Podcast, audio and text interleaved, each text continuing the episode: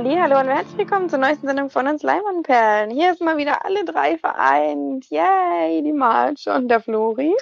Servus. Und der Felix. Grüße.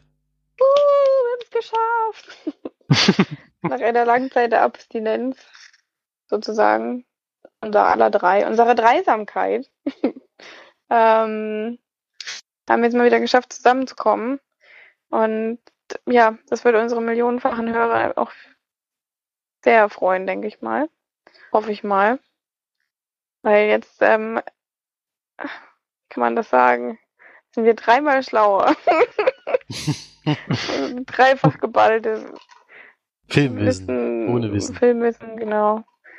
Ähm, wieder vereint. Sehr aufregend. Auf jeden Fall. Ähm, hat sich eigentlich nicht viel geändert. Ähm, ich hoffe, die Qualität ist einigermaßen okay. Ich heute mal wieder vom Handy aufnehmen muss, aber äh, wird schon gehen, denke ich mal. Florian hat seine riesen Radfahrt hinter sich, wahrscheinlich schön aufgescheuert an Stellen, die Nee. wir uns nicht vorstellen wollen. Wir waren jetzt die letzten drei Tage in Wien. Also, es hat natürlich zwischendurch mal schön der Arsch wehgetan, aber inzwischen geht's wieder. Ja, Hat mich gut erholt. Sehr schön, aber ich habe gehört, es soll eine sehr, sehr schöne Zeit gewesen sein. Sind wir natürlich auch glücklich, allerdings hast du dann natürlich auch nicht so viele Filme geguckt, was sich dann wieder auf unseren Podcast negativ auswirkt. Vielen Dank. Das gilt aber für uns alle. Und da waren nicht alle im Radweg. Das stimmt. Ich habe schon Filme gesehen, aber die Ja, also wer mal, wer man mal den alle Radweg, wer mal den Radweg Passau-Wien fahren möchte, wenn man schönes Wetter hat, so wie wir, wir haben wirklich riesen Glück gehabt, Ende September. Noch die beste Woche wahrscheinlich erwischt. Wir hatten gleich eine Stunde Regen in der kompletten Fahrt. Das ist schon sehr, sehr angenehm ist und es ist wirklich eine wunderschöne Strecke. Die mehrmals Mhm. auch die, die mehrmals so ein bisschen die Geologie verändert. Erstmal zwischen Bergen durch, dann wird's ein bisschen flach. Geht's noch mal ein bisschen zwischen Bergen durch, durch Weinberge. Immer durchgefahren, direkt durch die Reben. War schon was Besonderes, hat sehr, sehr viel Spaß gemacht, weil es anstrengend war, aber ist eigentlich eine sehr machbare Strecke, weil sie fast nur geradeaus geht, also durch die Weinberge durch. Ist schon sehr, sehr eben. Nur geradeaus. Meinst glaube ich eher auf eben, oder? nur flach, ja. Also keine großen Anstiege oder so. So permanent muss. geradeaus gefahren, keine Kurven, nur geradeaus. Ähm, wären wir, glaube ich, nicht angekommen.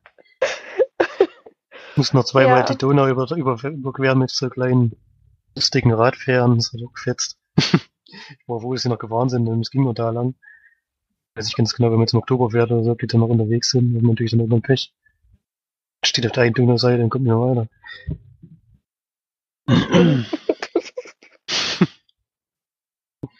Ja, Ja. nee, es klingt auf jeden Fall nach einem großen, schönen Abenteuer. Ja, ist schon cool, dass ihr das gemacht habt, auch durchziehen konntet. Naja, gut, Ja, aber äh, dadurch hast du ja relativ wenig Film geguckt, obwohl du einen großen Film dann ja jetzt auch noch besprechen kannst. Allerdings warst du dadurch ja auch nicht in der Sneak. Ne? Naja, aber ich habe ja noch eine Sneak offen, sozusagen. Vom letzten Was? Mal, aber die, ja, konnte ich ja letzte Woche nicht besprechen. Genau, die kannst du dann ja heute besprechen. Na gut, dann hast du ja doch eine Sneak. Gut, aber wir fangen natürlich wieder ganz normal mit den Filmstarts der Woche an und dem äh, Felix. Jetzt musste ich echt kurz überlegen, wie du heißt. Wie heißt der nochmal? Ja, ist mein Bruder. Gut. Mit dem nur entfernt nichts, bekannt bei uns. nichts zu tun haben. Ja. Mhm. Da beginnen wir mal den Filmstart. Genau, und gleich mit dem größten Filmstart der Woche. Nämlich Blade Runner 2049. Die Fortsetzung des Science-Fiction-Kultfilms von Ridley Scott zeigt den Replikantenjäger Kay, gespielt von Ryan Gosling, der einem gefährlichen Geheimnis auf die Spur kommt. Ja, ich bin sehr gespannt, ob das gelingt. Ich bis jetzt alle Filme, die ich von Dennis Villeneuve gesehen habe, mir außergewöhnlich gut gefallen. Ich habe allerdings keine Ahnung, ob das jetzt hier auch wieder klappt. Ich bin sehr gespannt, ob es endlich mal wieder eine Fortsetzung gibt auf ein Franchise, was schon lange, lange äh, nicht fortgesetzt wurde oder noch gar nicht fortgesetzt wurde bisher. Ob das mal funktioniert. In letzter Zeit wurde man da immer sehr enttäuscht, wie zum Beispiel bei Transpotting 2 oder sowas. Das hat ja immer alles nicht so einen Spaß gemacht. Ich hoffe hier mal auf ein positives Erlebnis. Ja. Und dann haben wir noch gleich wieder was für March wegen den Pferden. Er hat ja letzte Woche eigentlich, dadurch, dass er nicht in Deutschland wohnt, schon das Pech gehabt, dass er eigentlich gucken konnte. Der kommt wahrscheinlich auch in Irland. Er ist nämlich My Little Pony. Animiertes Musical, filmbasierend auf der Hasbro, auf den Hasbro-Figuren My Little Pony. Im gleichnamigen Kinofilm muss das Einhorn Twilight Sparkle ganz Ponyville retten. Also, Wow. ja. Ich denke mal, March ist Donnerstag im Kino, habe ich das Gefühl. Vielleicht läuft er ja auch schon in Irland, man weiß es nicht. Hm. Nee, Spätestens, das hätte ich schon auf, rausgefunden. spätestens auf Netflix IE wird zugeschlagen. Ein Muss. Vielleicht ist auch direkt zu Netflix IE. Genau. Dann haben wir als nächstes Unter deutschen Betten. Inspiriert von dem gleichnamigen Roman schlüpft Veronika Ferres in die Rolle einer Putzfrau, die einen intimen Einblick in deutschen Schlafzimmern bekommt. Und dann haben wir noch Austreten. Bayerisches, bayerische Mundartkomödie um ein politisches Missverständnis, das fast zum Austritt des Freistaats aus der Bundesrepublik führt. Dann ein Film wird wieder aufgeführt, nachdem er ja lange, lange Zeit nicht im Kino war. Ich habe allerdings jetzt in der Kürze der Zeit, ich habe es gerade erst gelesen, nicht rausgefunden. Ich schätze mal, da steht ein Jubiläum an, denn es kommt Dirty Dancing nochmal ins Kino. Le legendärer Tanzfilm mit Patrick Swayze und Jennifer Grey, die sich zu der Melodie von The Time of My Life in die Herzen der Zuschauer tanzen. Ja, kommt nochmal ins Kino. Ich schätze mal, es steht irgend so ein Jahresjubiläum an. Ich habe allerdings jetzt auf die Schnelle, vielleicht kann das von euch jemand nochmal nachforschen. Dann die Nile Hilton Affäre, Kriminalthriller über den Mord an einer Sängerin in einem Hotel in Kairo. Die Spur führt bis in die Führungsriege des von den Revolution erschütterten Landes. Hm. Das scheint ein dänischer Film zu sein, denn da spielt, oder irgendwas aus der nordischen Region, weil da spielt der Fares Fares mit, der unter anderem bei den Adler-Olsen-Verfilmungen mitspielt. Ja, dann haben wir noch Tom of Finland. Biopic über den homosexuellen finnischen Künstler Toko Laksonen, dessen Fetischzeichnungen die homosexuelle Szene bis heute prägen und längst Kult sind. Müsste ich mal ein bisschen korrigieren. Dirty Dancing 2017 ist tatsächlich ein Remake. Na, hier steht bei mir allerdings, äh, also bei dem Filmstart hier auf der Seite steht eindeutig äh, legendärer Tanzfilm mit Patrick Swayze und steht auch, ach so, das ist, dieser Film läuft übrigens nur am 8.10. an einem Tag. Also scheint es doch irgendwas mit dem Tag zu tun haben. Es kommt demnächst auf jeden Fall ein Remake, das weiß ich, aber das ist glaube ich nur ein Fernsehfilm. Achso, okay. Ich, jetzt, ich habe jetzt Dirty Dancing googeln, dann kam das gleich. Ich dachte, das hätte ich vielleicht gehört, aber dann Nee, das ist, das hat irgendwas mit dem Datum. Ach so, Erscheinungsdatum 8. Oktober 1987. Da haben wir es ja auch schon. 30-Jähriges, also. 30-jähriges Jubiläum. Geil. Dann haben wir noch ein Drama, Fel Felicity, mit dem silbernen Bären ausgezeichnetes Drama um eine kongolesische Sängerin, die Geld auftreiben muss, um eine Operation für ihren Sohn zu bezahlen.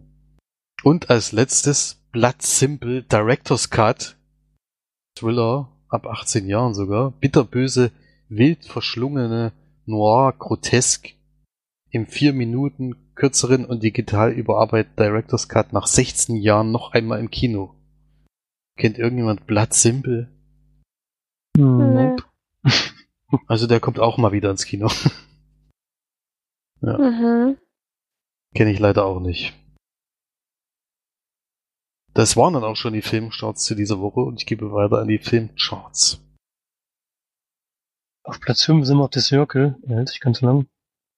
Aber 50.000 Besucher bloß noch. Platz 4 auch gefallen. Von der 2. Die Parade der Film. Platz 3 gefallen. Das High Society. Gegensätze ziehen sich an. Bin froh, dass ich nicht in das Sneak kam. Der Trailer sah schon echt ein bisschen furchtbar aus.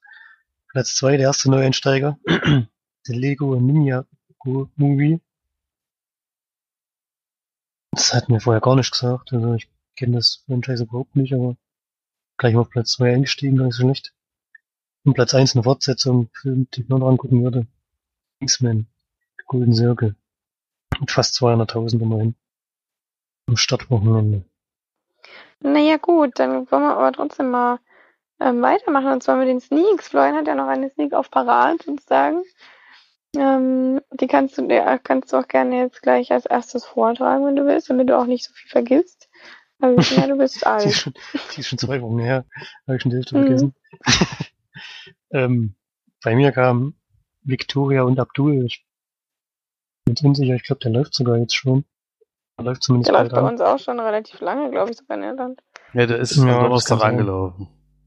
Ist angelaufen, ja. Also jetzt schon, also wer ihn jetzt gerne sehen möchte, kann jetzt schon ins Kino gehen.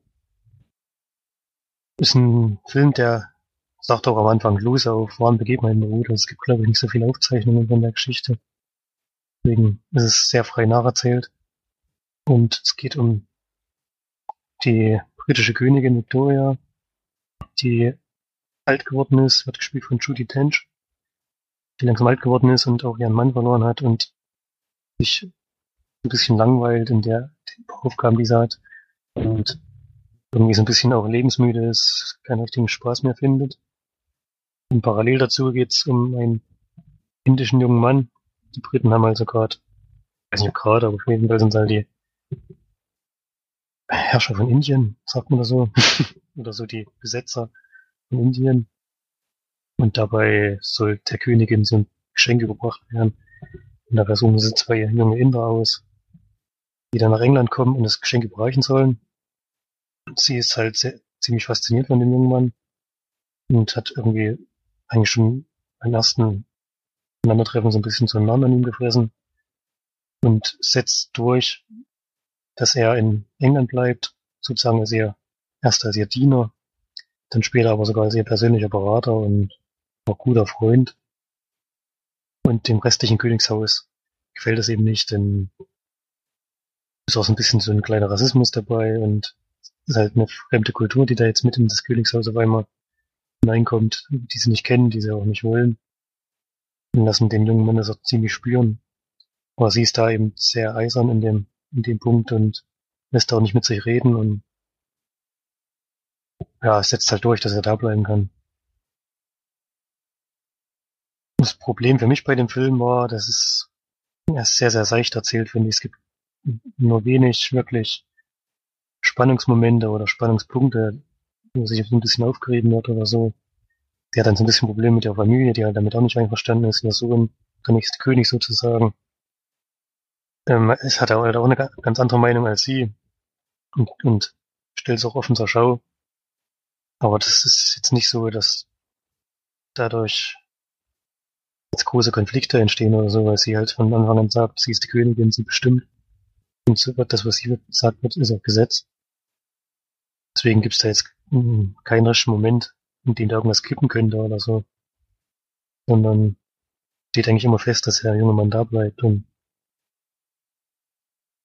ähm, es ist leider auch keine Komödie oder so. Also es gibt, gibt so einen, der zweite Inder, der mitkommt, der macht dann immer so ein paar lustige Sprüche und so. Das ist ein bisschen lustig, aber ansonsten schaut halt die ganze Geschichte mehr oder weniger vor sich hin. Was ich ein bisschen schade fand. Ganz am Ende kommt dann noch ein bisschen Drive rein, aber war insgesamt zu seicht und zu, ja, langweilig, kann man fast sagen. Kam auch in das Sneak nicht gut an, ist kein Sneak-Film. Viel zu ruhig dafür. Nur den mittelmäßig bewerten mit 5 von 10 Leinwandperlen. Judy Dench spielt wirklich gut. Auch der junge Mann macht das gut. Aber was mich auch gestört hat bei der Synchro zum Beispiel, er spricht halt von, vom ersten Tag an perfekt Englisch, fast akzentfrei, was mir sehr, sehr seltsam vorkam. Weil er eigentlich aus, einer ganz, aus einem völlig anderen Land kommt. Hast du den auf Englisch geguckt?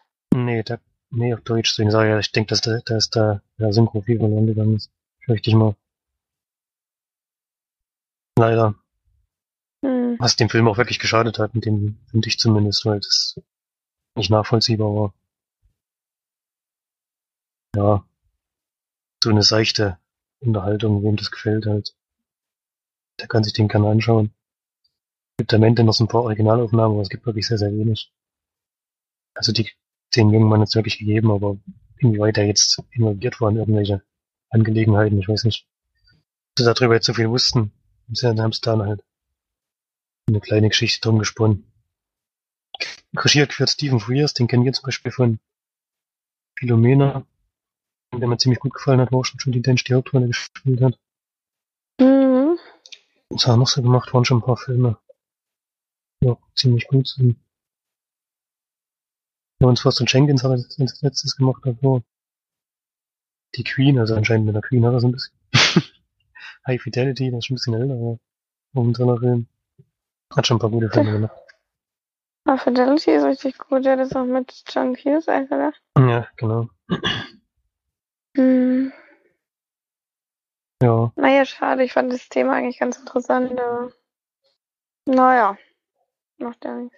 Na gut, Ja. dann gehen wir mal, gehen wir mal weiter, würde ich sagen, zur nächsten Sneak. Oder nee, Felix hat ja gar keine Sneak. Wollte gerade sagen. Oder? Hast du eine Sneak? Nee, du bist ins Kino. Nee. Ach Ich, doch, hatte, hast ich hätte eine Sneak gehabt, aber hast. die, die Ja, kam, stimmt. das hat sich ja wiederholt, deswegen habe ich das schon im letzten Podcast erwähnt, ja. Hm, Stimmt. Stimmt, stimmt. Mein Gedächtnis. Dann war es das mit der Sneak, aber äh, wir haben noch einen Kinofilm, der wurde zwar auch von Florian geguckt. Und dann darf wir er halt zweimal aneinander sprechen. Wurde ja auch von uns schon, oder beziehungsweise von mir schon sogar im Podcast besprochen. Deswegen mal hören, was der Florian dazu zu sagen hat, ne? können wir machen, ja, den habe ich in Wien gesehen. Da kam er gerade in der Premiere sozusagen. Extra Karten gekauft. Damit mal nichts schief geht, war er ausverkauft. Ziemlich großer Saal, war auch ein sehr großes, schönes Kino. Und wir haben S geguckt. Oder It im Original. Ein Film von Andres Muschietti. Ich kannte ihn vorher nicht, kenne auch den Film nicht, den er vorgemacht hat, ist auch bloß einer. Ich Da ist doch Mama. Ja, den Mhm. haben wir, Felix und ich, doch mal geguckt. Haben wir auch im Ja, ich Podcast ihn besprochen. nicht. Ja, kann sein. Nicht gemerkt. Aber ich glaube es nicht mal. Und ja, die, bei den Schaus Schauspielern fand ich nur einen, der, es sind ja sehr viele Jungschauspieler. Ich kannte nur einen, der bei Stranger Things mitgespielt hat, bei der Serie. Muss man sowieso sagen, dass der Film schon sehr der Serie ähnelt, beziehungsweise die Serie ein bisschen bei S gemaust hat. so was das Grundsetting angeht und sowas. Und auch die Zeiten der Spiel spielt, glaube ich, in den 80er Jahren. Wenn ich das richtig gemerkt habe. Wir sind in einer Mhm. Kleinstadt in Amerika. Und die erste Szene ist, dass ein kleiner Junge mit seinem Bruder ein Boot, also so ein kleines, ja, wie sagt man, Boot baut, um es auf dem Wasser schwimmen zu lassen, so aus Papier. Papier.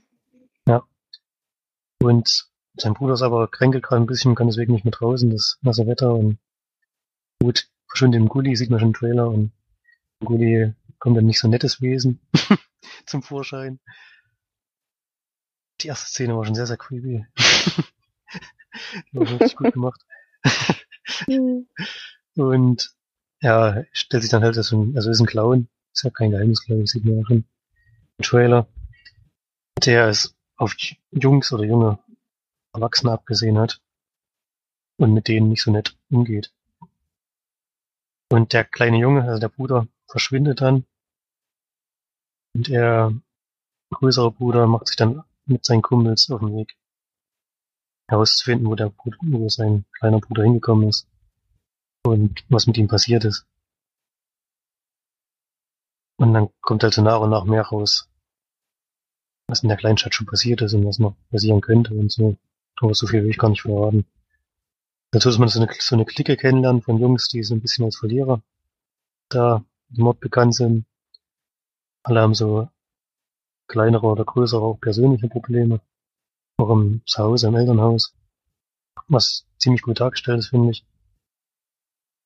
Und was auch dann im Endeffekt die Ängste hervorruft, die der Clown sich sozusagen zunutze macht, um sie heranzukommen oder um ihm Angst einzujagen, was auch wirklich sehr, sehr gut dargestellt ist in dem Film. Das reicht eigentlich zur Geschichte, oder? Ich weiß nicht. Man will auch nicht zu viel Ja. verraten. Ich habe ja auch schon ein bisschen was zur Geschichte erzählt. Ja, genau. Ich's gesagt. Das ist ein Horror-Thriller, mit 2 Stunden 15 für seinen Genre geht er wirklich sehr, sehr lang. Was man dem Film aber nicht anmerkt, was Hm, Daran liegt, dass er, ich finde, ziemlich klug aufgebaut ist.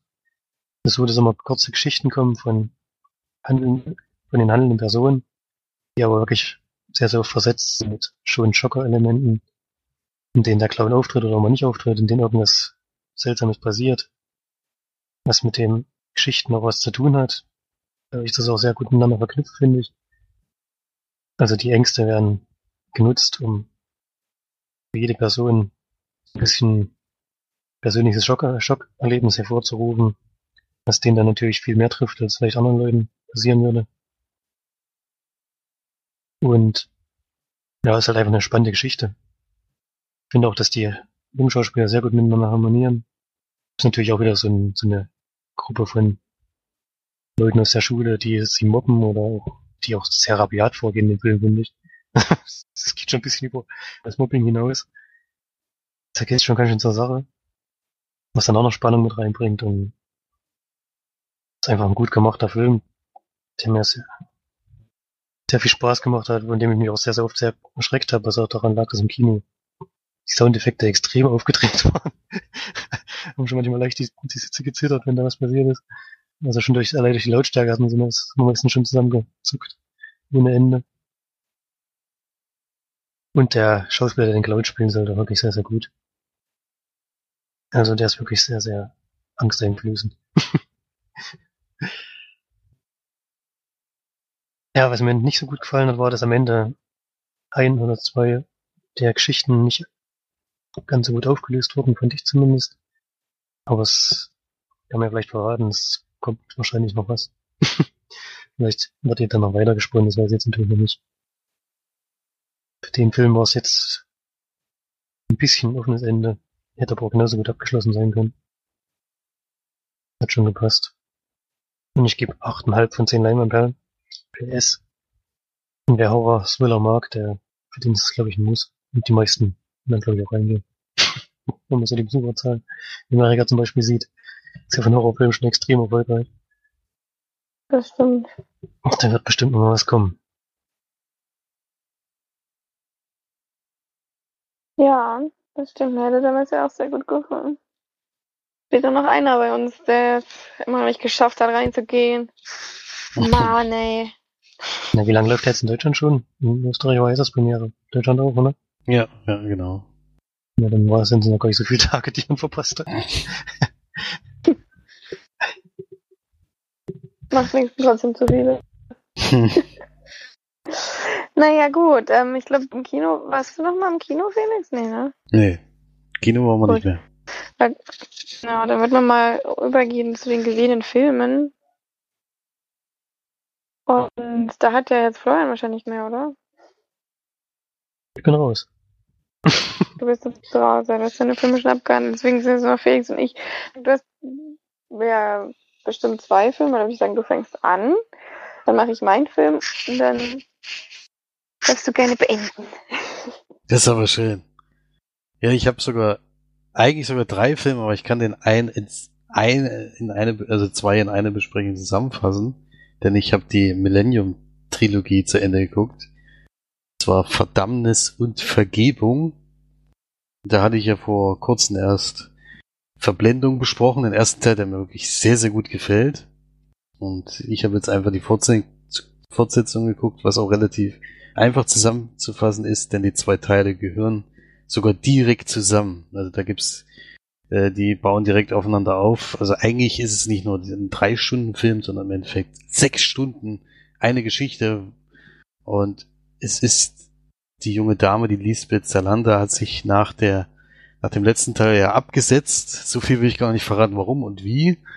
Äh, und kommt dann irgendwann nach Schweden zurück, hat aber überhaupt nichts mehr mit äh, Michael Lo nee, Long, ich sage mal Blomqvist, ja, Blomqvist heißt er sogar, genau. Michael Blomqvist zu tun. Ich hätte jetzt beinahe äh, den Detektiv Blomqvist gesagt, der ist auch von Ast- Astrid Lindgren. Ja, das ist, ich glaube, das könnte auch eine Anspielung darauf sein, dass der eben so heißt. Ich weiß es nicht. Und sie kauft sich Und auch eine einfach Wohnung. ein relativ geläufiger Name in äh, Schweden. Das kann natürlich auch sein, ja, aber vielleicht trotzdem. Ich weiß es nicht. Und auf jeden Fall kommt sie dann zurück und kauft sich dann eine Wohnung, eben nicht unter ihrem Namen, sondern unter einem Decknamen und wohnt dann dort und das hat einen bestimmten Grund, denn sie wird in Schweden als Mörderin gesucht. Dann sind nämlich zwei Leute erschossen worden, die seit Monaten schon recherchieren im Untergrund gegen Frauen, die aus anderen Ländern verschleppt werden und dort eben dann äh, für Geld. Was ist denn daran lustig? das ist gerade gerade so eine lustige Pause gemacht. Das ist einfach die gegen Frauen. das war gerade ein bisschen. Die gegen, naja, wie die. Tiere im Zirkus. äh, gegen Frauen. Gegen Frauen, die waren allgemein gegen Frauen. Nee, die haben dagegen ermittelt, dass, weil in Schweden es wohl eine Organisation gibt, die Frauen verschleppt aus anderen Ländern und dort eben dann gegen Geld äh, für pornografische Sachen eben zur Verfügung stellen, muss man so sagen. Und das sind meistens auch Minderjährige. Und denen sind die auf der Spur und das sind halt mehrere Größen äh, auch involviert, die das natürlich nicht gerne sehen würden, dass das eben bekannt wird. Und die beiden kommen, die da ermittelt haben, kommen um. Die haben gerade die Story an die Millennium, an die Zeitschrift verkauft, wo Michael Nyquist, äh, Michael Blomqvist arbeitet. Und der muss dann eben im Hintergrund daran arbeiten, das eben zu ermitteln. Und die Waffe, die dort gefunden wird, ist aber mit den Fingerabdrücken von Lisbeth Salander. Das war jetzt eine schwierige, schwierige Geburt. Auf jeden Fall geht's dann eben in den Film darum, erstmal an sie ranzukommen, weil er weiß auch nicht, wo sie ist. Er möchte gerne mit ihr in Kontakt treten, er will ihr helfen, weil er sich sicher ist, dass, dass da sie eben nicht diese Waffe benutzt hat. Habe ich doch was auch das- geguckt, oder? Kommt das nicht in der Sneak? Nee, Oh. du hast schon wieder verwechselt mit äh, Jussi Adler Olsen Verfilmung. Die klingt genau so. Naja, weiß ich nicht, mit welchem Teil bist denn da jetzt. Aber ist egal. Diskutieren wir später. Auf jeden Fall. ist es so, ist es so, dass die Dame eben verdächtigt wird, sich versteckt und alle sind auf der Suche nach ihr und unter anderem auch der Journalist, um eben diesen nachzuweisen, dass sie nicht nicht der Grund, also nicht die Mörderin ist, ja. Und das Schwierige ist halt, diese, diese große Organisation aufzudecken, weil da eben viele Größen da dabei sind, die natürlich dagegen arbeiten, so viel wie es geht. Ja. Das ist der ganze Film oder die ganzen beiden Filme, denn es ist nicht nur Verdammnis, sondern auch Vergebung, die wirklich direkt miteinander verknüpft sind. Also da gibt's, da, das hat mich schon sehr überrascht. Ich dachte immer, es sind zwei einzelne Filme. Konnte mich da, da bin ich auch froh, dass ich die jetzt geguckt habe, weil ich ja, wie gesagt, gerade von dem vierten Buch dieses Hörbuch höre, das ja von einem Freund von ihm vollendet wurde. Und ich hätte jetzt überhaupt keine Ahnung mehr gehabt. Ich habe die Bücher damals auch gehört, aber das habe ich alles schon wieder völlig vergessen. Ja. Und ja, nach dem ersten Teil, den ich ja herausragend bewertet habe, der mir ja auch immer noch sehr, sehr gut gefällt, kommt es dann doch zu einem deutlichen Absturz bei diesen zwei jetzigen, also bei den zwei neuen Teilen, die eben dann wirklich viel zu lang sind. Also man kann sich vorstellen, es geht ja insgesamt sechs Stunden, dieser Director's Cut. Äh, das ist schon ein ganz schönes Brett. Und ich finde, dafür hat die Geschichte auch irgendwie nicht genug gehabt. Also ich weiß nicht, die zwei Bücher, als Bücher hatte ich das als sehr gute Erinnerung, deswegen kann es sein, dass die Verfilmung einfach nicht so gut gelungen ist.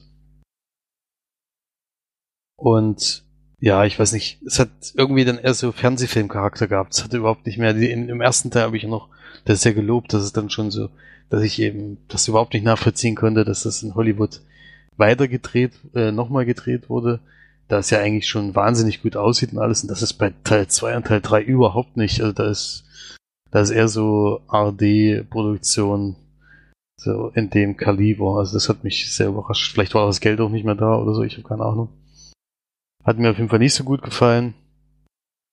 Und die Story gibt auch einfach keine Spannung her über diese ewig lange Zeit, die es da ist. Und es gibt auch äh, überhaupt keine Überraschung, was eben bei dem bei dem ersten kam sie auch zu einem großen Twist am Ende, der der wirklich äh, gut gelungen ist, finde ich. Und das gibt's in Teil 2 und 3 eigentlich überhaupt nicht. Man kriegt direkt am Anfang die Leute gezeigt, die eben gegen diese ganze Organ also gegen diesen Zeitungsartikel arbeiten, die eben auch diese Leute da auslöschen. Also man weiß sofort, wer es ist und wer, keine Ahnung. Und dadurch baut sich irgendwie der ganzen, ganzen Zeit überhaupt keine Spannung auf, sondern es, man guckt da nur noch, wie eben, wie sie dann drauf kommen, dass es die sind. Im Endeffekt, das ist passiert dann da. Das ist eben viel zu wenig für diese ewig lange Zeit. Ja, hat mich schon sehr überrascht. Hätte ich nicht erwartet, dass da die zwei, zwei Teile da so sehr abfallen im Gegensatz zu dem ersten und gebe da nur vier von zehn Leinwandperlen. Für beide.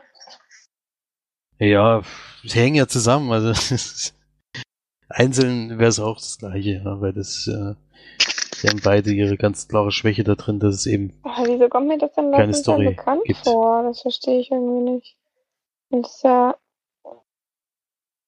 Vielleicht hast du auch mal das Buch gehör gehört. Nee. Dann kann ich es ja leider nicht Aber sagen. es war doch bei, bei Jussi Adler Olsen irgendwie auch so, dass die da eine Frau dann gefunden haben, die eigentlich verdächtig war und dann hat die doch hat diese Szene noch so vor Augen, dass sie auf so einer Brücke oder so hock- gehockt hat mit einer Kapuze über dem Kopf und dann ist abgehauen. Deswegen kam mir das gerade irgendwie so wahnsinnig bekannt vor. Hm. Wie sind das der, bei den beiden Filmen? Hat denn, hat denn der erste Film irgendeinen Abschluss oder geht es nahtlos über? Oder?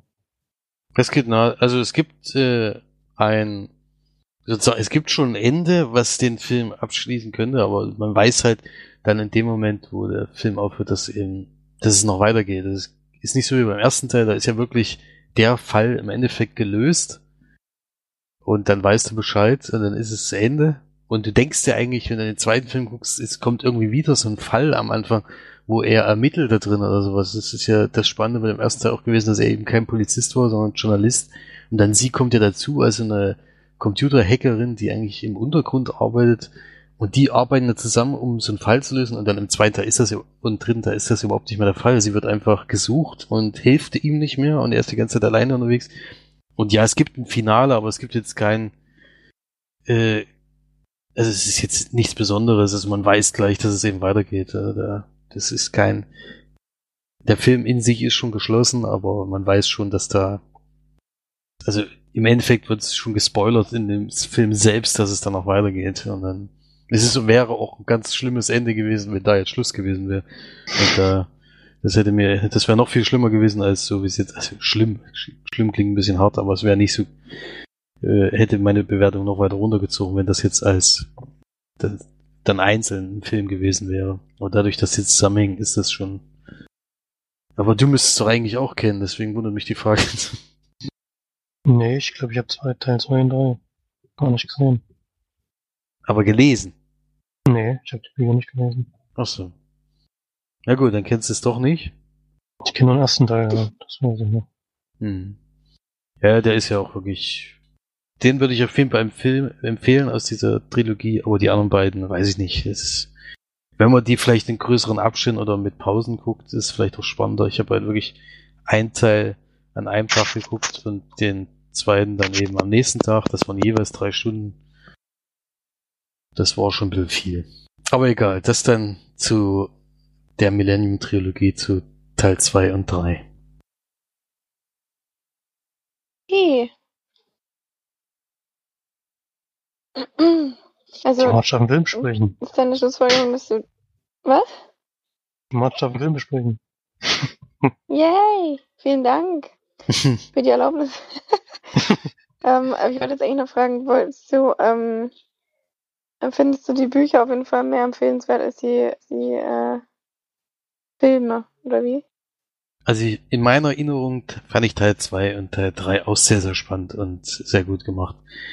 Äh, Mhm. deswegen hatte ich ehrlich gesagt erwartet, dass mir die Filme auch gefallen. Aber wo ich jetzt die Filme gesehen habe, muss ich ganz ehrlich sagen, habe ich mich an vieles nicht mehr genau erinnern können. Also da hat mich das selber sehr überrascht. Da wusste ich eigentlich fast nichts mehr im Gegensatz zur Verblendung, wo wirklich, wo ich das Buch wirklich äh, kenne und den Film jetzt schon mehrfach gesehen habe, auch in der US-Fassung, der katastrophal ist, aber ist egal und wo die, wo die Story mich einfach immer wieder packt, obwohl ich die, die Geschichte eigentlich kenne. Das ist das Verwunderliche. Hm. Na gut. Okay, dann würde ich mal sagen, kommen wir zu dem Film, den ich geguckt habe. Den ich auch sehr gerne immer gucken wollte. Ähm, eigentlich auf meiner Seelenliste war und jetzt habe ich den glücklicherweise hier. Ähm, ja, äh, auf DVD gefunden sozusagen, ganz zufällig. und zwar geht es um den Film Kubo, der tapfere Samurai. Beziehungsweise auf Englisch äh, Kubo äh, and the Two Strings heißt er, glaube ich, auf Englisch. Ich habe natürlich in OV geguckt. Nur so nebenbei. Ja, and the Two Strings, ja. Genau. Und ich habe mir jetzt angeguckt auf DVD. Ähm, kleine, ja, kleine Filmhinweise. Regie hat geführt ein gewisser Chris Knight. Der hat, äh, das war sein Regiedebüt sozusagen. Sonst hat er immer bei ähm, Filmen war eben Produzent mit und äh, sozusagen Lieder mit, mit gearbeitet, aber das ist quasi sein erster, sein, ja, seine Regiedebüt, wie schon gesagt.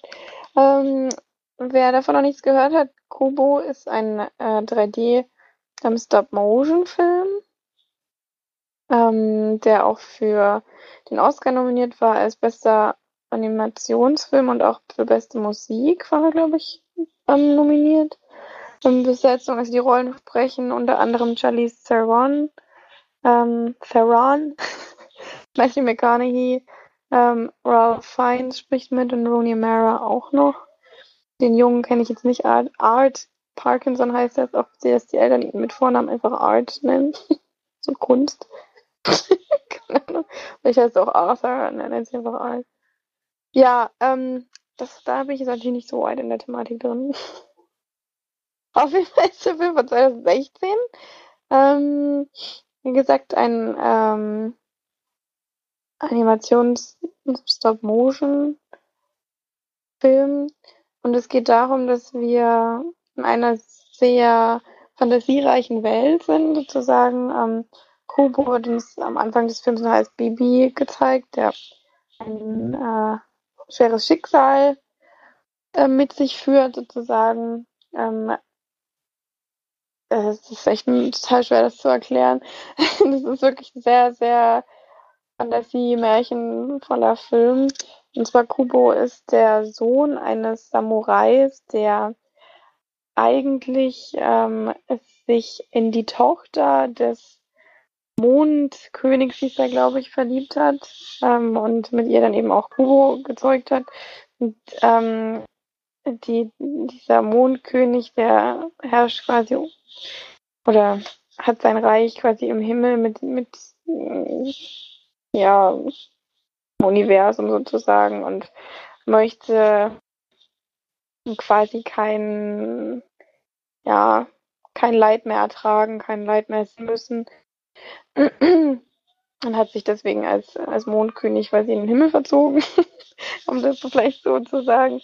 Und äh, ja, dann mit seinen Enkel eigentlich schon das ist schon ein Spoiler. Ich weiß nicht. Aber damit sein, er möchte eigentlich, dass sein Enkel, also Kubo, das Leid und alles Mögliche auf der Welt auch nicht mehr sieht und deswegen ihm beide Augen nehmen, schafft es aber nicht ganz und raubt ihm nur ein Auge und Kubos Mama flüchtet dann sozusagen auf eine verlassene Insel, die sie, auf der sie Kubo den einäugigen kleinen Jungen quasi groß hochzieht. Ja.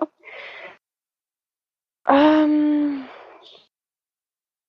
ja, so fängt der Film eigentlich an. Also das ist so, wie man, wie man in den Film reinkommt. Und äh, ja, es geht dann darum, dass äh, echt mega schwer zu erklären, diese Geschichte. das geht ich gar nicht.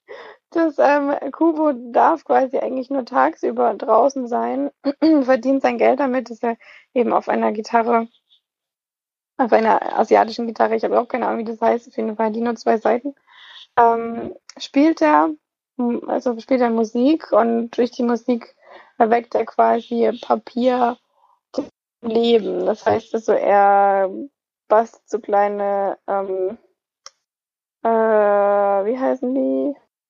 Oh, diese Figuren, wenn man die aus Papier bastelt. Sind das so einen bestimmten Namen? Origami? Äh, genau. Origami-Figuren und mit seiner Musik erwacht er die zu leben und spielt auf dem Markt quasi Musik, um dadurch Geld zu äh, bekommen, ja. Was wirklich auch total schön gezeigt wird. Also was so eine der, das ist wirklich sehr, sehr, sehr schön, wird man dann in den Film reingebracht, in diese fantasiehafte Welt. Ähm, weil er quasi mit den Figuren dann Geschichten erzählt und die Musik dann quasi begleitet. Ja, das bleibt natürlich aber nicht lange so erhalten, weil irgendwann Kubo natürlich auch nachts mal ähm, nach draußen tritt und nicht rechtzeitig nach Hause kommt. Und da nimmt dann der böse Mondkönig dann quasi ähm, ja die Spur auf und versucht ihn quasi zu finden und so zu sich zu holen sozusagen. Ja. Um, um sich gegen den Mondkönig zu wenden zu können, muss Kubo sich dann quasi aufmachen, um äh, ein bestimmtes Schwert, eine bestimmte Rüstung und einen bestimmten Helm zu finden. Davor muss er aber auch ähm, ja quasi tapfere Abenteuer sich ähm, legen und vor allem bestimmte ähm, Aufgaben beziehungsweise auch bestimmte Wesen oder auch Monster ähm, überwältigen, um weiterzukommen. Und ich glaube, das ist dann eigentlich so, also das reicht, glaube ich, relativ von der Geschichte, weil so viel will ich auch nicht vorwegnehmen. Ich habe von der Geschichte fast gar nichts gewusst, deswegen ist eben alles sehr, sehr fantasievoll, also sehr viel ähm, Figuren, auf die man trifft, die es in Wirklichkeit nicht wirklich nicht geben würde, sozusagen. Und ähm, seine Begleiter sind auch ein Affe und auch ein menschenartiger Käfer, die ihn, die ihm dann quasi mit begleiten auf seiner Reise. Und ja, das alles, im allem ist es doch eher auch so ein Abenteuerfilm, würde ich sagen, der, ähm, weil man begleitet ihn dann noch größtenteils des Films auf der, auf seiner Reise, ähm, und auf der Suche nach den drei Gegenständen sozusagen. Und ähm, ja, ist dann auch wieder so ein bisschen erwachsen werden, ein bisschen auch Coming of Age Geschichte, würde ich sagen. Ähm, und eben wirklich sehr, sehr, sehr fantasievoll. Also von den Ideen, die, die in diesem Film sind, habe ich vorher eigentlich noch bisher noch nichts gesehen. Es ist wirklich ganz sehr neu, intensiv, finde ich, und vor allem ähm, wirklich von, von der Fantasie her auf einem ganz anderen Level, finde ich, weil es ist immer noch so, dass man es, dass man es äh, schön findet und nicht zu viel aufgetragen oder nicht zu viel, ähm, ja, over the top sozusagen, sondern es ist wirklich noch sehr schön kindliche, aber trotzdem auch als äh, Erwachsene sehr gut nachzuvollziehende ähm, Fantasie und auch Geschichten sozusagen.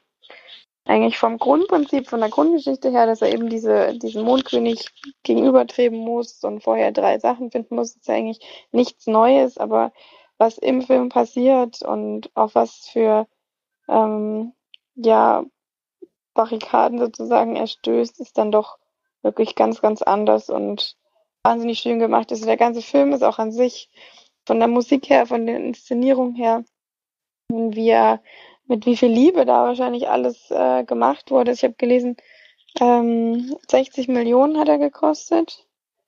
Ähm, ich meine, ist ja auch ein Stop Motion, das muss man schon erstmal schon erstmal alles alles produzieren. Und ähm, 1.149.015 Stunden hat er, hat er gedauert. 74 Wochen ähm, Produktionszeit steht hier. Also, ähm, was auch noch ein kleiner Fun Fact sozusagen ist, den ich, den ich interessant fand, dass er eine Figur ist, die, ähm, das ist quasi ein Riesenskelett mit, mit leuchtenden Augen Und das war von dem, von, ich glaube, von dem Regisseur, Regisseur oder von dem Produzenten ähm, ein, eine Albtraumfigur, die er in der Kindheit immer hatte. Und die haben sie ähm, nachgebaut, so in einem wirklich ähm, sehr, sehr großen Maß. Diese, dieses Skelett, was dann auch im Film vorkommt, was sehr präsent dann auch ist, ist äh, insgesamt fünf Meter hoch. Und die haben dann dafür, damit sie das noch ähm, äh, das quasi bewegen können, damit es auch so aussieht, wie es aussieht im Film, haben sie dafür sogar noch extra einen Roboter bauen müssen, der das, der da quasi diese Bewegungen mitmacht. Also da haben sie sich schon einiges einfallen müssen, einfallen lassen sozusagen, damit dieser Film auch so so schön und so fantasievoll dann und lieb, ja, wirklich äh, zusammen produziert wurde sozusagen. Also vom, vom Aufwand her muss es da wirklich eine Riesengeschichte gewesen sein. Ähm, hat sich im Endeffekt aber auch sehr gelohnt, finde ich, weil man den ganzen Film eigentlich wie so eine Art, ja, es, es sieht gar nicht wirklich aus, wie als könnte man, es wäre wirklich Stop Motion, weil vieles auch sehr gemalt aussieht. Auch so die Figuren sind so ganz schön glatt auch modelliert und ganz, ja, ich kann es schlecht beschreiben, aber es ist eine ganz andere Art von Stop Motion, als man die schon kennt, finde ich. Also hatte ich zumindest das Gefühl, dass ich sowas vorher noch nie gesehen habe, weil es wirklich wahnsinnig schön aussah alles. Also auch wie, einfach wie ein, ja, Ölgemälde oder so, was sich bewegt. Ganz komisch gesagt jetzt, aber einfach wirklich sehr, sehr schön modelliert alles. Also auf einer ganz besonderen Ebene. Ja, ähm, da hat mir der Film auf jeden Fall sehr, sehr gut gefallen. Hat mich auch sehr, ähm, sehr beeindruckt von der, von der ganzen Art her auch. Ähm, allerdings finde ich die Geschichte, ähm, das ist mein großer Kritikpunkt, die Geschichte finde ich ähm, eher uninnovativ, muss ich sagen. Dafür, dass sie sich für den Film so viel Mühe gegeben haben, haben sie bei der Geschichte irgendwie viel nachgelassen, weil die, das hat man wirklich schon sehr, sehr oft gehabt, auch als, als ähm, Animationsgeschichte, nicht unbedingt Stop Motion, sondern auch allgemein als Fantasy. Und äh, da war einiges relativ platt, fand ich, und das Ende hat mir nicht gefallen, leider. Also das Ende hat mir wirklich und gar nicht gefallen, muss ich leider sagen. Ähm, aber ansonsten ist es definitiv ein sehenswerter Film. Er ist so schön gemacht, unbedingt gucken muss, finde ich. Selbst wenn man nicht unbedingt in solchen Fantasy-Animationssachen drin ist, ähm, finde ich es einfach von der Machart her so außergewöhnlich, dass man den definitiv gucken muss. Allerdings, wie gesagt, war er von der Geschichte bei mir noch etwas, auch vielleicht sogar unterm Durchschnitt. Und ähm, ja, Felix, du hast ihn, glaube ich, geguckt, ne? Mhm. Hatte ich gesehen, Ähm, ja. Würdest du denn das auch so sagen, dass der da von der Story her oder vom, vom ja, ich will jetzt nicht so viel vorwegnehmen, ich will nicht so viel weg, vorweggreifen, weil man da natürlich auch spoilert, aber ähm, gerade das Ende hat mich wirklich ein bisschen enttäuscht auch, weil es sehr flach war und es kam mir so vor, als würden sie den Film einfach gerne abdrehen oder zu Ende kriegen. Keine Ahnung, es war, zumindest kam es mir so vor. Hat es bei mir leider ein bisschen so den, das, äh, das Gefühl geweckt. War das bei dir vielleicht ähnlich oder? Ich hatte nur einen Punkt abgezogen, das war für das Ende, ja. Hm. Ja, dann war es bei dir auch so. Schade, weil es eigentlich großes Potenzial gehabt hätte, einer meiner Lieblingsanimationsfilme zu werden. Gerade wie eben, wie gesagt, ich kann es so hundertmal, tausendmal betonen, wie schön das alles aus. Aber durch die Story und durch das Ende ist es bei mir nur ein 8 von 10 Leinwandperlenfilm. Also heißt nur, ist natürlich immer noch sehr gut. Ähm, aber das hat es leider ein bisschen rausgehauen, fand ich. Aber ansonsten definitiv anschauen, weil sowas findet man, glaube ich, nicht nochmal. Nirgendwo. Ja, das war mein Film. Diesmal auch gar nicht so lange geredet. Ist zwar wirklich schwer, die Geschichte zu beschreiben oder zu erklären, aber ich hoffe, ich habe es doch einigermaßen rübergekriegt. Gut, dann ähm, ja, Felix seinen letzten Film, den er geschaut hat, besprechen. Und dann sind wir ja auch schon durch mit dem Podcast. Mensch, heute echt fix. ruckzuck, ja. Ruckzuck war der Film auf jeden Fall nicht vorbei, denn ich habe wieder mal einen sehr, sehr langen Film geschaut. Man merkt, ich hatte Urlaub. Und da habe ich mir einen Klassiker jetzt mal angeschaut, den ich noch nie gesehen habe und deswegen jetzt endlich mal fällig war. Äh, auch wenn ich mich da immer davor, davor gefürchtet habe, weil es wirklich ein Epos ist und der 222 Minuten geht. Und zwar handelt es sich um Ben Hur von 1959. Der Film, der damals elf Oscars gewonnen hat. Unter anderem auch bester Film, beste Regie, bester Hauptdarsteller, also alles abgeräumt, was wichtig ist eigentlich. Und gedreht wurde es von William Wyler. Und die Hauptrollen spielen Char Charlton Heston und Stephen Boyd. Und, und es geht im Endeffekt um einen jungen Mann, der, also einen Fürsten in, in Jerusalem, der allerdings, also Jerusalem ist derzeit in von den Römern besetzt und er lebte aber trotzdem sehr, sehr gut. Er hat sich auch mit einem Römer als Kind angefreundet und die treffen sich jetzt nach Jahren wieder, denn er ist nach Rom zurückgegangen nach einer gewissen Zeit, um Tribun zu werden und wollte immer irgendwann der Tribun von Jerusalem werden. Und das gelingt ihm, er kommt zurück, die treffen sich wieder, sind sehr gute Freunde und äh, das merkt man dann eben auch gleich wieder, sie verstehen sich gleich wieder und er will eigentlich ihn als Berater hinzuziehen, weil er die Beziehung zwischen den Israeliten und den Römern endlich verbessern will und er verneint das, weil er auch so empfindet wie alle dort, dass die Römer sie eigentlich nur unterdrücken und sie besetzt haben und eigentlich wollen sie nichts mit den Leuten zu tun haben. Und das führt dann eben dazu, dass er sehr, also der Römer eben sehr enttäuscht ist und dass das dann sogar dazu führt, dass er sehr böse wird. Denn das kriegt man dann ziemlich bald zu spüren, denn es gibt dann so eine große Festlichkeit, wo ein Schatzmeister, glaube ich, aus Rom oder sowas sowieso auf jeden Fall eine höhere Persönlichkeit. Und er steht mit seiner Schwester auf dem Dach von seinem, von seinem Haus und guckt da eben dabei zu und seine Schwester lehnt sich über über die, übers Dach eben drüber oder über die Brüstung, die es da eben gibt. Und da sind eben Ziegel und da löst sich ein Ziegel und trifft diesen hohen Persönlichkeit. Und aus Hass, nachdem er ihn ja nur abgelehnt hat, äh, lässt er ihn abführen und lässt seine Familie, also seine Mutter und seine Schwester einsperren. Und er muss auf die Galoren, wie es damals so schön hieß, also auf die Schiffe und musste dort als Rudlerer eben dort arbeiten und das macht dann über mehrere Jahre und man kriegt dann auch diese qualvollen Foltermethoden da eben mit. Also das ist wirklich eine Katastrophe, wie die, wie die da die Leute behandeln auf solchen Schiffen und durch einen glücklichen Zufall schafft es aber dann eben, sich mit jemandem anzufreuen, der auch eine sehr hohe Persönlichkeit ist und irgendwann kommt es dann eben dazu, dass er wieder zurück darf vielleicht seine Mutter und seine Schwester retten kann und vielleicht noch zu einem großen Duell mit diesen Tribunen kommt. Man weiß es ja eigentlich alles schon, weil die Geschichte ist, glaube ich, äh, schon bekannt. Man weiß auch, wie es ausgeht. Es gibt auf jeden Fall ein großes Pferderennen. Also wieder was für March. Dann am Ende. Und. Ja, erstmal 200, wie viel 227 Minuten, um am Ende dann das Pferderennen zu sehen. Das stimmt allerdings, das war nämlich das, einer der Probleme. Das Pferderennen geht im Endeffekt 10 Minuten und die 222 Minuten, die sonst so rum sind, äh, passiert, wie man jetzt gemerkt hat, relativ wenig. Ne? Also das ist schon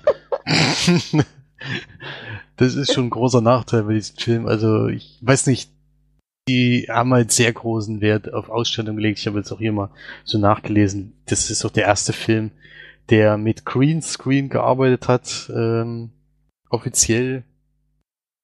Und sieht überragend aus, oder? Ja, es sieht, für die Verhältnisse sieht es eigentlich okay aus. Ich meine, ich mein, klar sieht man es, aber es ist trotzdem, trotzdem sieht es eigentlich ganz gut aus. Und die haben halt wirklich sehr großen Aufwand betrieben mit, was 40.000 Komparsen, die mitgespielt haben und 50.000 Sprechrollen, die es gegeben hat und was weiß ich alles. Also, wenn man es umrechnet, laut der Inflation wohl wäre das insgesamt der teuerste Film aller Zeiten. Haben unter anderem auch 40 Was hat er denn Tonnen, gekostet? 40.000 Tonnen Mittelmeersand aufgeschüttet in diesem, wo sie es gedreht haben. Also Muss aber auch Wahnsinn. Mittelmeersand sein. musste Mittelmeersand sein, ist wichtig. Kann ja kein Ostseesand sein oder so. Nee, da wäre die Ostsee leer. Auf jeden Fall. Was hast du jetzt gefragt? Ach, wie viel gekostet das hat? Wie viel gekostet Ach hat, ja. Das ist dann auf einmal total wenig, also gefühlt, hat nämlich nur 15 Millionen Dollar gekostet. Aber irgendwie wegen der Hä? Inflation und sowas wäre das wohl heutzutage der teuerste Film aller Zeiten. Ich weiß auch nicht, wie man das dann umrechnet jetzt, keine Ahnung. Will ich gerade sagen, ne, der, Stop-Motion-Film hat ja 16 Millionen 16,2 Millionen Dollar hat er gekostet, genau. Das ist halt nicht vergleichbar mit der Währung von heute. Ich weiß nicht genau, wie man das berechnet, aber da gibt's halt so, was halt bestimmte Sachen damals gekostet haben, was er heute kosten, und dann kann man das umrechnen. Ja, also es gibt mehrere Verfilmungen davon. Das ist auch nicht die erste Verfilmung gewesen. Gibt noch eine von 1907. Ja, das ist ja auch erstaunlich. Und von 1925, wo der Regisseur auch schon als Kameramann mitgearbeitet hat. Und der hat das eben 1959 nochmal neu verfilmt oder rausgebracht. Das war auch ein, äh, die Vorbereitungszeit, die, Filmdauer, also die Drehzeit hat dann insgesamt zusammen sieben Jahre gedauert. Also das, die haben schon sehr früh damit angefangen. Und ja, zur Kritik, also es ist wirklich ein sehr, sehr langer Film, wo relativ wenig passiert. Also man hätte diese Vorgeschichte, diese ersten 180 Minuten, glaube ich, auch in 10 Minuten zusammenfassen können, weil da passiert relativ wenig. Was mich allerdings sehr überrascht hat, was ich jetzt nicht wusste, ich meine, ich habe den Film noch nicht gesehen, aber das habe ich noch nicht gelesen. Er nimmt ja ziemlich viele biblische Bezüge auf in der Geschichte. Also er trifft unter anderem, also es geht auch damit los, der Prolog, dass eben Jesus in Bethlehem geboren wird und er trifft dann eben mehrmals in der Geschichte auf Jesus, unter anderem dann auch auf, äh, auf dem Weg zur Kreuzigung und sowas. Und das habe ich zum Beispiel überhaupt nicht gewusst. Das war ganz interessant, wie sie das mit der eigentlichen Geschichte verflochten haben. Das hat dann noch alles Sinn ergeben. Äh, aber die anderen Sachen ist halt wirklich, es dauert unfassbar lange, bis überhaupt mal irgendwas passiert. Und das Pferd darin, was eben so wahnsinnig spektakulär ist und wo wirklich, äh, ja, was filmhistorisch ja immer noch in, in Köpfen ist, was eben wichtig ist und da geblieben ist, das ist dann wirklich die, also zehn Minuten geht das, mehr ist das eben nicht. Und das, was eben davor und danach passiert, ist wirklich, naja, nicht allzu viel. Ist halt schlecht gealtert, finde ich. Aber trotzdem bin ich jetzt froh, dass ich den jetzt mal gesehen habe.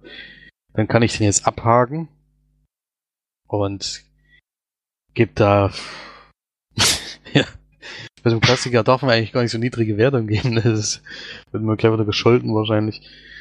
Aber weiß nicht, was gibt mir da sowas? Also 5 von 10 Leinwandperlen sind das schon, weil ist schon interessant und von der Aufmachung her natürlich überragend. Also auch im Hintergrund, was alles zu sehen gibt, das ist ja alles nur Studioaufnahmen, sind glaube ich fast gar nichts drin. Also wie mit welchem großen Aufwand auch Kulissen alles nachgebaut wurden, das ist schon alles toll. Die Ausstattung. Aber der Film ist leider insgesamt nicht so spektakulär für die 222 Minuten. Ja. Gibt auch noch eine neue Fassung, ein Film, der letztes Jahr ins Kino kam, Ben Hur, wo ich mich schon gewundert habe, warum das überhaupt noch gemacht wird, ist wahnsinnig gefloppt. Ähm, zu Recht anscheinend auch, weil die Kritiken sind grottenschlecht. Ähm, also den sollte man auf keinen Fall gucken, wenn man dann sollte man wahrscheinlich den von 1959 gucken. Der Film hatte eine Produktionskosten in den USA von 100 Millionen, hat am ersten Wochenende in den USA 11 Millionen eingespielt. Also ein mega Flop. Äh, kann man auf jeden Fall, weiß ich nicht, sollte man vielleicht lieber nicht gucken. Dann lieber doch diesen langen Film, auch wenn der hier deutlich kürzer geht mit 124 Minuten. War leider ein mega Flop. Ja, das zu Ben Hur. Habt ihr den Klassiker schon mal gesehen oder ich glaube nicht, ne? Nee, ich nicht. Ich habe den schon fünfmal geguckt, oder? Also ich finde ihn so geil. Nein, ist ja wirklich überhaupt gar nicht mein Thema. Also nicht mal irgendwo im Ansatz. Das ist solche, keine Ahnung, also nicht mal nicht mal ansatzweise interessant für mich. Ja, ich habe mich auch lange, lange davor gesträubt. geht, dann will ich den auch nicht gucken. Lange davor gesträubt, den, den zu gucken. Aber jetzt habe ich es dann doch mal in Angriff genommen und Eigentlich war Ja. Gladiator schon so ein bisschen so eine neue Verfilmung. Das ist natürlich eine etwas andere Geschichte, aber die Grundschema vom Grundsetting ist das gleiche. Also zumindest das Gefühl, wenn man das so hört. Ja, ich fand es aber trotzdem bei Gladiator nachvollziehbarer, dass er eben an ihm Rache nehmen wollte und der andere böse auf ihn war, als ein Ziegel, der irgendein Typ. Es ist, äh, naja. Und er wollte den als Wahre Berater, Geschichte. Der wollte den als Berater und er hat Nein gesagt, deswegen schickt er ihn auf die Galoren und äh, sperrt äh, die, die Mutter und die Schwester Jahre mal schnell in den Knast. Ist schon ein bisschen hart. Aber naja, damals waren sie halt noch ein bisschen rigoroser, heutzutage sind alle einfach zu weich.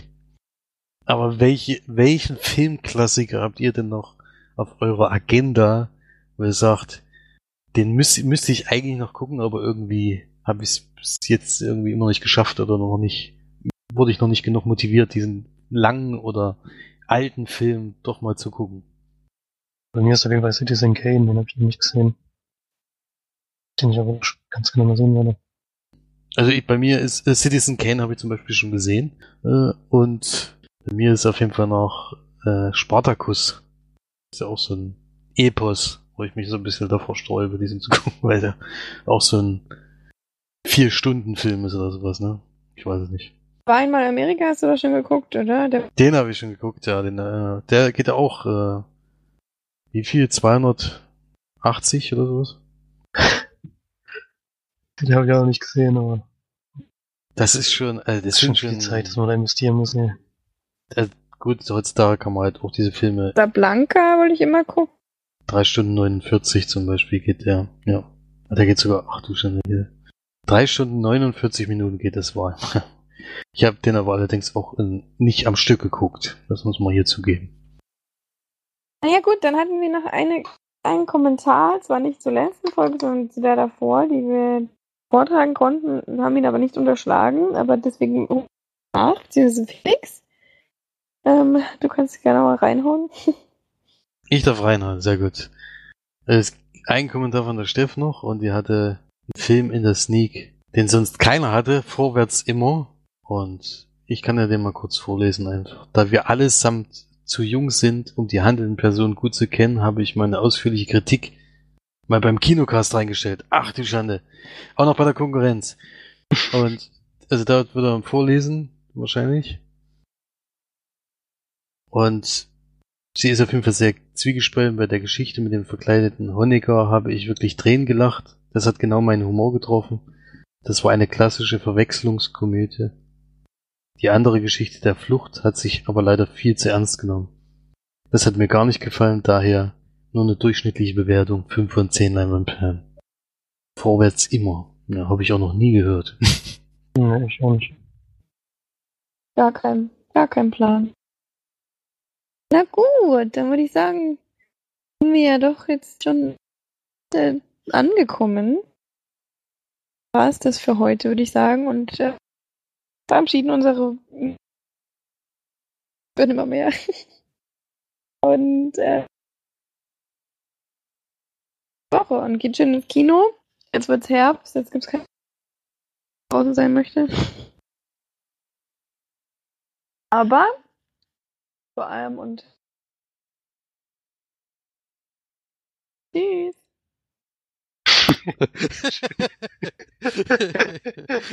War ich wieder weg oder was? das war so geil. Vor war so geil. aber. Tschüss. Was? Es Wir kam haben gehört Herbst draußen, aber tschüss. Das war die beste Verabschiedung aller Zeiten. Den lassen wir so drinne. Tschüss. tschüss. Tschüss.